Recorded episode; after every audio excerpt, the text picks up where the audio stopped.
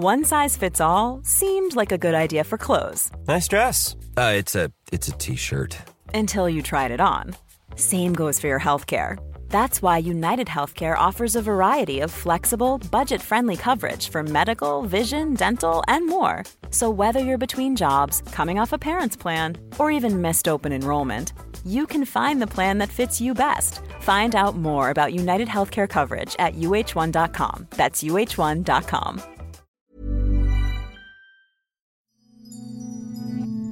Hier ist der astrologische Podcast Astropod. Willkommen zur 36. Folge des Astropod, des astrologischen Podcasts mit Alexander von Schlieffen und John Ruhrmann. 36 ist dreimal zwölf, also dreimal der Jupiter. Und das ist deswegen lustig, weil in der Woche, die wir besprechen, der Jupiter, der seit Mitte Mai rückläufig war, direktläufig wird.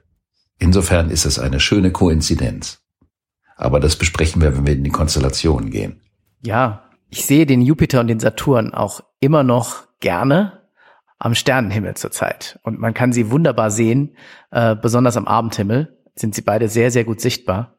So viele Gedanken auch diese Woche wieder in meinem Kopf zum Thema Corona, das uns ja die ganze Zeit begleitet. Und so oft haben wir darüber gesprochen, wie wir eine neue Wertigkeit der Beziehungen der Menschen zueinander finden. Und da ist mir eine Sache aufgefallen, die wollte ich unbedingt in dieser Podcast-Folge mit dir kurz besprechen. Was ja interessant ist, ist, dass wir echt vor einer Probe stehen für diesen Herbst. Ganz egal, ob es da wirklich eine zweite Welle gibt oder nicht und ob die Hospitalitäts- oder Mortalitätsrate hochgeht oder nicht. Ich finde, es ist etwas mit den Menschen passiert. Wir müssen ein bisschen aufpassen, dass wir uns überlegen, wie wir auch generell miteinander im Alltag umgehen. Ich finde, es besteht so die Gefahr, dass beim kleinsten Nieser oder vielleicht auch immer irgendein Fehlverhalten die Leute Angst voneinander kriegen. Und äh, wenn ich so an andere Krankheiten denke, da hat eigentlich sehr schnell ein Reflex in der Gesellschaft eingesetzt, auch das Ungefährliche zu betonen und das Miteinander zu betonen und Dinge zu relativieren. Das fehlt mir noch so ein bisschen. Ich habe das Gefühl, wir haben noch nicht angefangen, in der jetzigen Zeit wirklich festzustellen, unser Gegenüber ist ein Mensch, der sich auch Mühe gibt mit Maske. Die Krankheit ist vielleicht schlimm, aber nicht so schlimm.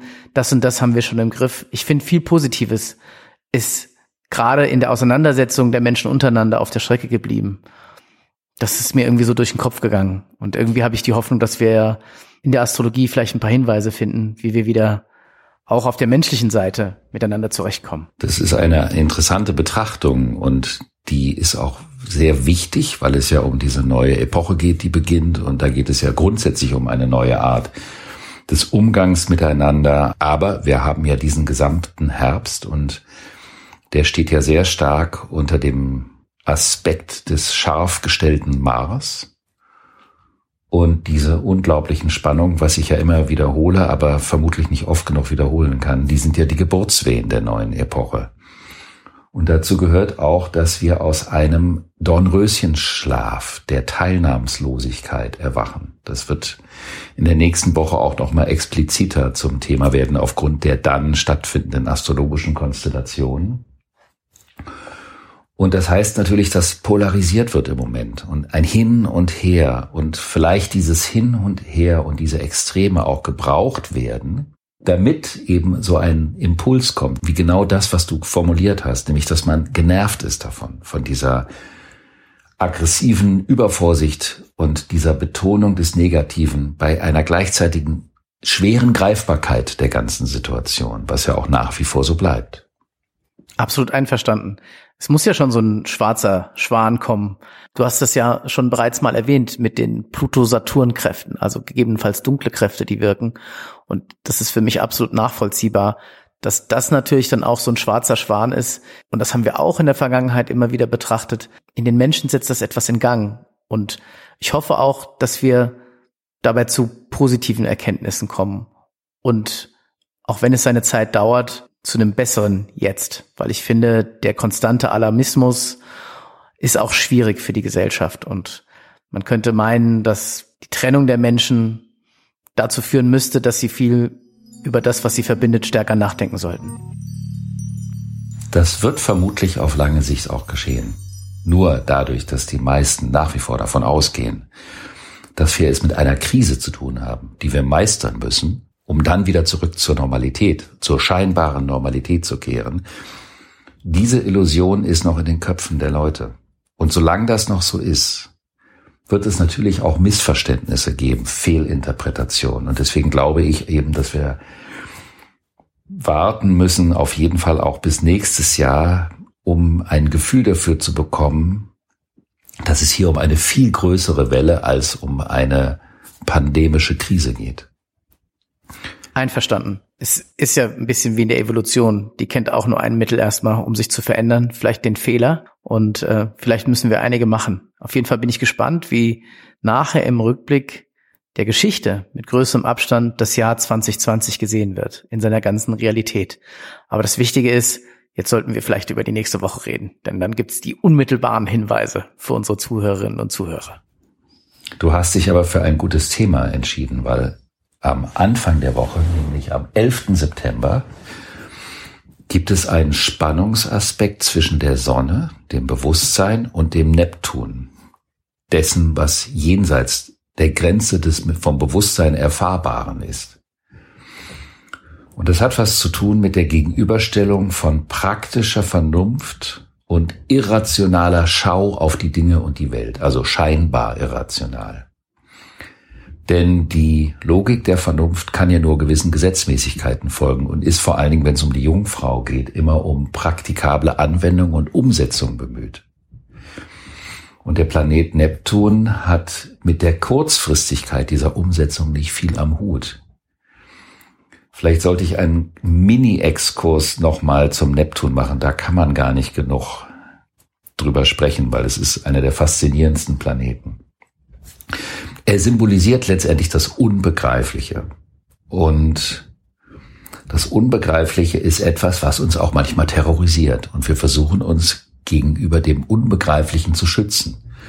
Kleine Bollwerke der Vernunft gegen das, was wir mit dem Verstand nicht fassen können.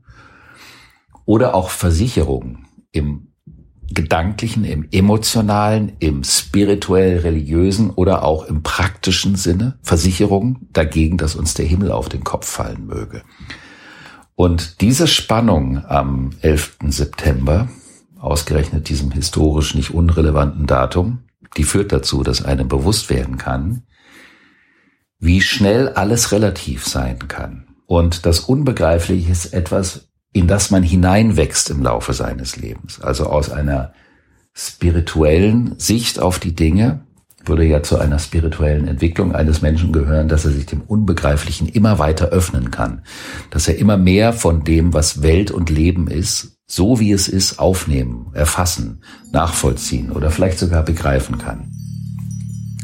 Da muss man aber reinwachsen. Deswegen hat dieser Neptun auch da gibt es einen Begriff, der manchmal in Astrologenkreisen verwendet wird, der Stoßdämpfer der Seele, was eigentlich ein schöner Begriff ist. Nämlich, dass man auch als Kind langsam an das Unfassbare herangeführt wird. Und die Kinder brauchen diesen Schutzraum, diese Schutzwolke über ihrer Existenz, dass die Welt in Ordnung ist, dass nichts Schlimmes passieren kann, dass nicht plötzlich ein Loch in den Himmel reißt und alles verloren geht oder ein Riesenloch in die Erde gerissen wird. Daher ist es auch wichtig, dass die Kinder Fantasien haben und Mythen haben und den Osterhasen und den Weihnachtsmann.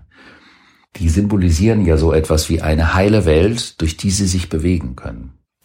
Und je älter man wird, desto mehr kann man von dem, was unbegreiflich ist, an sich heranlassen. Aber es gibt auch Menschen, und das ist vor allen Dingen die Konsequenz der zynischen Vernunft, die das Unbegreifliche mit Hilfe der Ratio komplett ausschließen wollen und der Meinung sind, dass die logische Intelligenz wie ein preußisches Heer gegen das Unfassbare, gegen das Numinose sein kann.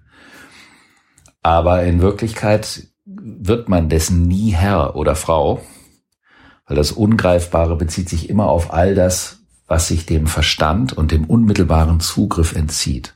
Also man wächst da hinein. Die Kinder wachsen eben immer mehr in das Verständnis herein, dass auch die Erwachsenen irgendetwas über das Leben nicht verstehen können oder nicht kontrollieren können. Und diese Nichtkontrollierbarkeit macht ja auch Angst. Und es ist eben wichtig, dass man die Kinder und Jugendliche, dass man sie in kleinen Portionen, was wiederum der Jungfrau entspricht, an das Ungreifbare heranführt. Und wenn ein Kind zu früh eine Begegnung mit diesem Unbegreiflichen macht, dann kann das in dem Kind auch etwas zerstören, weil es das noch nicht fassen kann, nicht verarbeiten kann. Die Jungfrau ist die Verarbeitung dessen, was man erlebt oder dem man begegnet. Und man sollte ein Kind immer nur mit dem konfrontieren, was es auch verarbeiten kann. Und die Fragen, die Kinder stellen, sind deswegen auch so wahnsinnig wichtig. Also zum Beispiel die Fragen nach dem Osterhasen oder dem Weihnachtsmann oder wie groß ist das Universum oder gibt es einen Anfang und ein Ende? Das solche Fragen stellen Kinder ja und diese Fragen sind berechtigt, weil sie eine Eingewöhnung der Kinder an dieses Prinzip, was durch den Planeten Neptun symbolisiert, nämlich das Unfassbare sind. Ich glaube, dass viele Menschen in ihrer Kindheit Erfahrungen machen und hoffentlich gute. Es gibt auch schlechte Erfahrungen. Man sagt ja, dass man quasi die Erlebnisse seiner Kindheit im Prinzip als Erwachsener dann ein Leben lang verarbeiten darf. Was mir an der Perspektive, die du eingenommen hast, sehr gut gefällt, ist, dass der Gedanke allein durch Neptun vorherrschen könnte, dass man sich sein ganzes Leben lang entwickelt. Weil ich finde das das Spannende im Leben, dass man sich der Herausforderung stellen müsste, nicht zu sagen, jetzt bin ich Kind, jetzt bin ich Jugendlicher, jetzt bin ich Erwachsener oder jetzt bin ich richtig erwachsen oder alt oder halb alt oder in den besten Jahren, sondern dass man sich kontinuierlich entwickelt, weil ich glaube, dass es wichtig ist, immer wieder neue Perspektiven einzunehmen und es auch zu fordern. Man muss das nicht machen. Es kann auch total schön sein zu sagen, ich bin fertig und das sind meine festen Ansichten. Aber mir persönlich sind die Menschen so ein bisschen gruselig, so, die sich ihr ganzes Leben lang gar nicht verändern. Obwohl ich zugeben muss, dass es auch schön sein kann. Aber ich tendiere doch mehr dazu zu sagen, dass man beweglich sein muss im Kopf oder in sich selbst mit der Welt. Ja, aber Leben ist ja Entwicklung. Dann gibt es eben die Frage, ich stelle das gerne gegenüber, entweder man verwaltet sein Leben oder man gestaltet das Leben. Und Entwicklung hat natürlich was mit Lebendigkeit zu tun. Zum Beispiel auch die Religion kann ein Stoßdämpfer der Seele sein. Also wenn große Katastrophen passieren, aber dann gibt es eine heilende Hand eines lieben Gottes, der dafür sorgt, dass alles an den richtigen Platz kommt. Das ist natürlich auch etwas, was seinen Ursprung in diesem neptunischen Gefühl der Uferlosigkeit steckt, was aber in dem auch eine Sehnsucht drin ist. Ich glaube auch, dass jede Seele im Prinzip irgendwann den Moment hat, weil in unserem Kopf sind wir eben allein, der Begriff Seele ist etwas tradiert, aber ich will mal sagen, dass jeder Mensch oder wir in unserem Kopf den Moment haben, wo wir feststellen, dass wir eine gewisse Verlorenheit im Kosmos haben und mit uns vielleicht allein sind. So gesehen macht Astrologie erneut Sinn, sich den Kosmos anzusehen und sich nach gewissen Hinweisen umzuschauen, die einen aus dieser Verlorenheit herauszuholen vermag. Ja, ich bin ja selber jeden Tag erstaunt, welche neuen Türen sich mit dieser wunderbaren Sprache eröffnen, weil es hört ja auch nie auf. Beim Neptun möchte ich noch sagen, das kann auch ein Symbol für ein Trauma sein. Also wenn eine Überforderung stattfindet, wenn man als jung ist, die man nicht integrieren kann oder verarbeiten kann, weil man dafür noch nicht die Reife hat. Und Reife hat eben mit Erfahrung zu tun. Dann kann der Neptun auch dazu führen, dass man dieses Erlebnis betäubt also anästhesiert und abspaltet in seinem Bewusstsein und das wie in einer Cloud, also in eine Unterbewusstseinswolke packt und dann kann man wieder funktionieren im Alltag. Und irgendwann kommt aber ein Zeitpunkt und das sind zum Beispiel, wenn man sich die individuellen Horoskope anschaut, sogenannte Neptun-Transite, also Konstellationen von dem laufenden Neptun über persönliche Faktoren im Horoskop, wo solche ungelösten Wolken angepiekst werden können und das, was einem wie eine Unmöglichkeit vorkommt, nachverarbeitet werden kann. Und das ist etwas, was natürlich sehr hilfreich sein kann. Gleichzeitig symbolisiert der Neptun aber auch die Gegenwelt zu der Alltagsrealität, also die Traumwelt, also alles, was mit dem Musischen zu tun hat, was ja auch eine Wirklichkeit ist. Es ist ja keine Illusion. Musik ist keine Illusion, Musik ist eine Wirklichkeit, aber Musik ist eine ideale Wirklichkeit der besten aller möglichen Welten. Okay, also in den Tagen des Neptuns kommt das aus der Tiefe des Meeres der Seele vielleicht wieder hoch, was in der Vergangenheit dort versunken ist. Passt so ganz schön zum naja, Gott des Wassers, Gott des Meeres, Neptun. Ich finde, man sieht immer wieder Zusammenhänge zwischen Psychologie und Astrologie, ganz klassisch Freud oder C.G. Jung. Und ich finde das hochinteressant. Das sind ja zwei Systeme. Das eine ein eher wissenschaftliches System, das andere das astrologische System. Aber beschrieben wird irrsinnig viel Ähnliches. Oder nicht irrsinnig viel, sondern erstaunlich viel Ähnliches.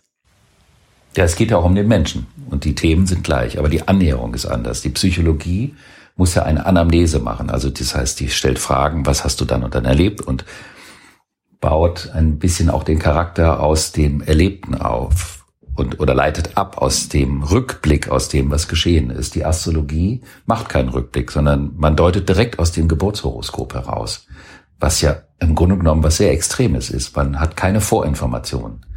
Also man braucht keine Vorinformationen über die Person, sondern man bespricht nur das, was in dem Horoskop steht. Und im Horoskop gibt es natürlich auch die Themen, die in dieser Wolke sind. Jeder Mensch hat seine Wolke. Aber nicht bei jedem Menschen muss diese Wolke, das ist das sogenannte zwölfte Haus, dramatisch sein.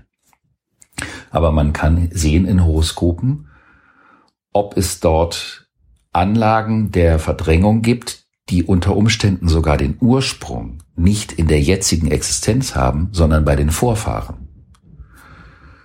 Etwas, was man geerbt hat, das gibt es ja auch, es gibt ja soziokulturelle Traumata zum Beispiel, und dass man ungelöste Themen der Vorfahren in die Wiege mitgelegt bekommt und dann selbst die Aufgabe hat, im Laufe seiner eigenen Existenz oder die Möglichkeit, sich mit diesen Themen auf eine neue Art und Weise zu beschäftigen und sie vielleicht somit auch für die gesamte dahinterliegende Sippe nachzuverdauen und nachzuverarbeiten. Hiring for your small business? If you're not looking for professionals on LinkedIn, you're looking in the wrong place. That's like looking for your car keys in a fish tank. LinkedIn helps you hire professionals you can't find anywhere else, even those who aren't actively searching for a new job but might be open to the perfect role. In a given month, over 70% of LinkedIn users don't even visit other leading job sites. So start looking in the right place. With LinkedIn, you can hire professionals like a professional. Post your free job on linkedin.com slash people today. Ich denke, das ist ein genug dokumentierter Vorgang, allein durch die Kriegsgeneration, durch Vertriebene, ähm, Kriegsgefangene in den letzten 75 Jahren, glaube ich, haben eine Menge Familien und deren Nachkommen so einiges zu verarbeiten gehabt. Und das hat man, glaube ich, der ganzen, also wenn man jetzt von unserem Land spricht oder dem ganzen Kontinent immer wieder gemerkt. Also kann man sagen, der Neptun hat entweder die Fähigkeit, bringt die Fähigkeit der Schau, also schauen ist nicht gucken und nicht einfach nur so hinschauen, sondern Schau meint ein Gesamtblick, eine ganzheitliche Sicht auf etwas, wo der Verstand in dem Augenblick nicht helfen kann. Es ist eine Art der komplexen Wahrnehmung. Oder aber er ist halt die totale Illusion. Und das ist das Extreme immer bei diesem Planeten Neptun. Also entweder ist er die Fähigkeit, wirklich etwas Großes zu sehen, zu erkennen. Also das würde ich die Schau nennen. Oder aber es ist eine Betäubung und eine Illusion, etwas, was man sich vormacht, dass es so sei, wie es sein könnte. Und die Grenze zwischen diesen Bereichen, die ist manchmal haarscharf. Und deswegen ist es wichtig zu unterscheiden, ist das jetzt eine wirklich große Wahrnehmung oder ist es eine totale Illusion, der ich gerade aufliege? Oder kreiere ich gerade mit Absicht eine Illusion? Was ja zum Beispiel auch in die Geschichte der Religion gehört, dass dort zum Teil mit Absicht Illusionen kreiert wurden, um die Schäfchen schön bei der Stange zu halten. Aber das ist ein Riesenthema. Ist ein Riesenthema. Also äh, die Religionen haben sich viel mit dem Jenseitigen beschäftigt. Das hat natürlich eine gewisse ordnende Struktur auf die ganze Gesellschaft, wenn man quasi im Jammertal des Lebens äh, gewissen Regeln folgen muss um dann im Jenseits entsprechend vergütet zu werden für das, was man nicht an Sünden begangen hat oder gearbeitet hat, ist natürlich ein bisschen eine gemeine Sicht auf Religion. Das will ich auf keinen Fall als zu starke Religionskritik verstanden wissen. Es gibt einfach sehr, sehr viele Religionen und ähm, alle haben irgendwie recht. Und aus der Sicht der Atheisten oder Gnostiker gibt es vielleicht keine Beweise oder sie haben eben nicht recht. Wichtig ist, was können wir uns, glaube ich, als Menschen aus diesem Sinnraum der Religion oder der spirituellen Sichtweise mitnehmen. Und ich denke, mit dieser Spiritualität oder mit der Sehnsucht nach dem verlorenen oder dem noch kommenden Paradies hat Neptun offensichtlich viel mit zu tun. Aber absolut. vor allen Dingen das verlorene Paradies. Daher ist es eine gute Frage, auch als Vorbereitung in diese neue Luftepoche. Und das ist eine Frage, die man sich nur selbst beantworten kann. Das ist so praktisch die selbstgestellte Gretchenfrage. Nicht, wie halte ich es mit der Religion, sondern was für eine Beziehung habe ich zu dem, was ich nicht begreifen kann? Und diese Frage kann man nicht mit einem flotten Ho, ho, ho, ich bin ein toller Hengst beantworten, sondern das ist eine Frage, die ins Mark geht und die auch nicht eine plakative, schnelle, rustikale Antwort braucht, sondern die als Frage einen begleiten kann und das bewirkt. Wir werden die Welt des Neptuns jetzt explizit verlassen müssen. Das tue ich sehr ungerne. Du siehst, Neptun ist so faszinierend und wir werden aber immer wieder ihn aufgreifen können. Es oszilliert so viel, es gibt so viele Facetten. Am 13. September wird der Jupiter direktläufig. Der war vom 15. Mai an rückläufig, wird am 13. direktläufig, ist aber erst am Nikolaustag, also am 6. Dezember, wieder an dem Punkt, an dem er rückläufig wurde. Das heißt, es ist also eine ganz große Schleife hinsichtlich der Frage, wohin geht mein Weg? Ganz praktisch. Welchen Weg soll ich wie einschlagen? Was ist die Perspektive? Wie viel Energie stecke ich da rein? Und viele Fragen, die unter Umständen in den letzten Wochen oder sogar bis Mitte Mai hinsichtlich der Zukunftsperspektiven, die sich ja im persönlichen wie auch im kollektiven äh, anbieten, die können jetzt aufhören, unter Umständen quälend zu sein.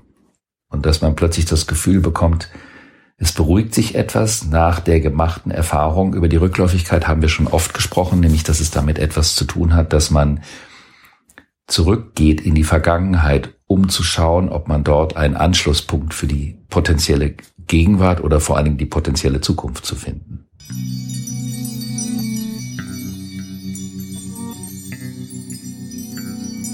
Also für alle Menschen, die bisher das Gefühl hatten, dass ihre Zukunftsprojekte so ein bisschen knirschen, das kann sich ab dem 13. September bis zum 6.12., also bis zum 6. Dezember definitiv verändern und ab dann weiß man, wohin der Weg des Neuen geht.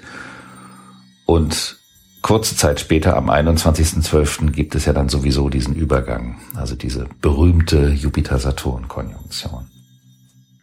Definitiv braucht man sich vorher nicht dazu zu zwingen, Grundsatzentscheidungen über die Zukunft zu fällen. Es ist also immer noch eine Art Recherche. Ich recherchiere über die Zukunft, über die Möglichkeiten für die Zukunft. Am 14. September haben wir einen Aspekt zwischen Sonne und Pluto, einen harmonischen Aspekt. Und das ist ein ganz toller, ein schöner Aspekt. Weil die Sonne ist ja die, die Ich-Identität. Wer bin ich? Meine Rolle. Und Pluto ist die Energie, mit der ich mich dem Leben hingebe. In das Leben reingebe oder das Leben kontrolliere. Wir hatten ja vor ein paar Wochen diese nicht undramatische Mars-Pluto-Konstellation, die uns ja in den nächsten Wochen und Monaten weiterhin begleiten wird. Da sprachen wir darüber, dass Mars-Pluto bedeutet, wie man mit der Energie umgeht und wie man mit der Kraft umgeht und welche Verantwortung man für seine Kraft übernehmen kann oder ob man die eigene Unterdrückung unbewusst einfach weitergibt an Schwächere in der Folge. Und dieser Aspekt zwischen Sonne und Pluto gibt die Möglichkeit, seine Kraft konstruktiv und voller Freude und vor allen Dingen voller Identifikation und Liebe in ein Projekt, in ein Vorhaben, in seine Arbeit reinzustecken. Und daraus können Impulse weitergeleitet werden, die äh, mittel- und langfristige konstruktive Folgen haben. Planning for your next trip? Elevate your travel style with Quince. Quince has all the jet-setting essentials you'll want for your next getaway, like European linen, premium luggage options, buttery soft Italian leather bags, and so much more. And is all priced at 50 to 80% less than similar brands. Plus, Quince only works with factories that use safe and ethical manufacturing practices. Pack your bags with high-quality essentials you'll be wearing for vacations to come with Quince. Go to quince.com slash pack for free shipping and 365-day returns.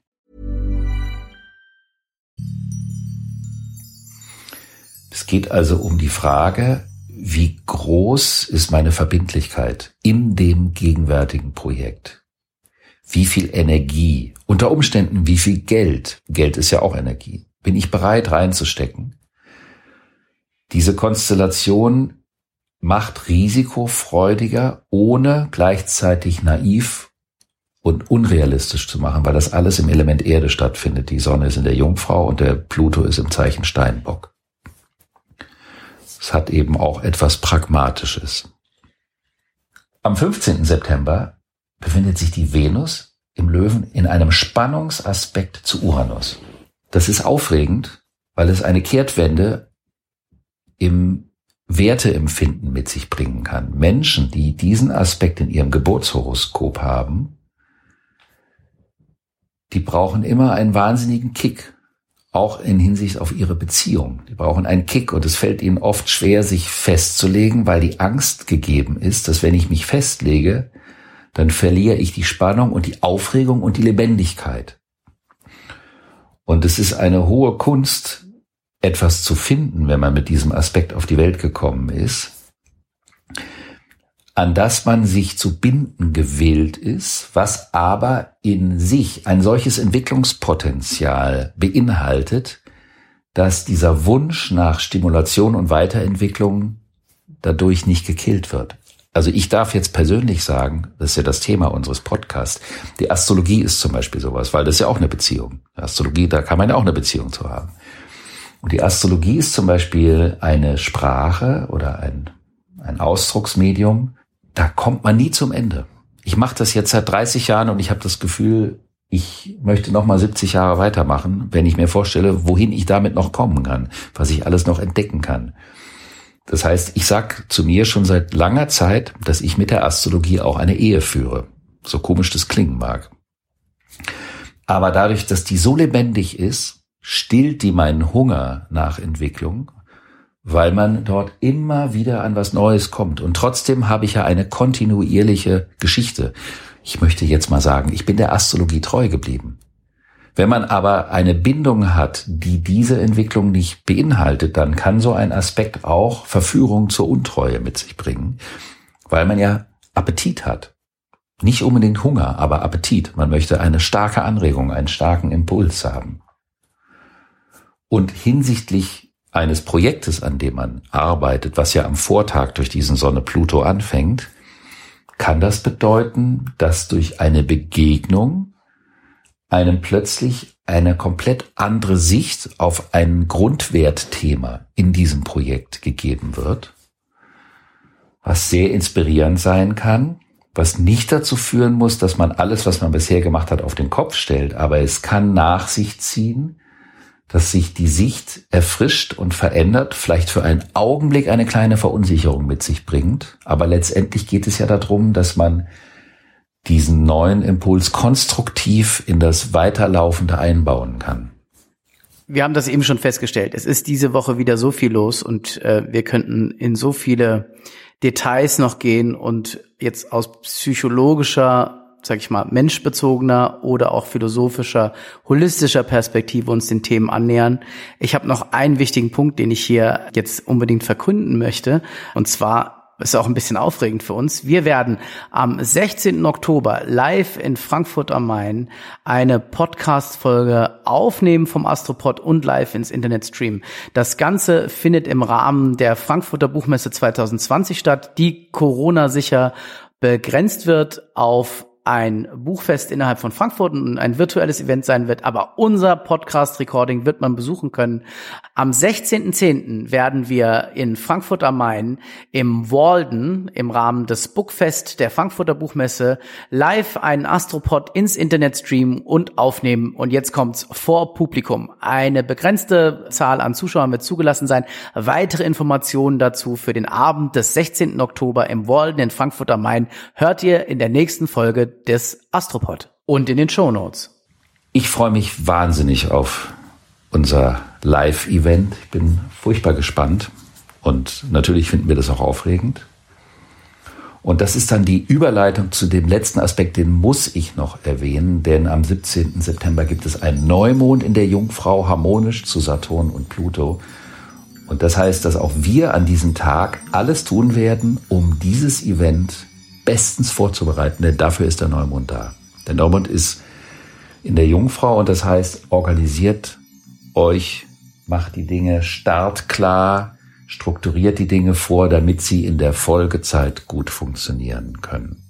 Und deswegen passt das als Abschluss zu der Konstellation von dem 14. September, zu dem Sonne Pluto, dass der Neumond am 17. September wunderbar dafür geeignet ist, alles an den Start zu bringen. Und in der Aufregung der Vorfreude darauf verabschieden wir uns und freuen uns auf nächste Woche, wie immer. Auf Wiederhören und bis nächste Woche beim Astropod.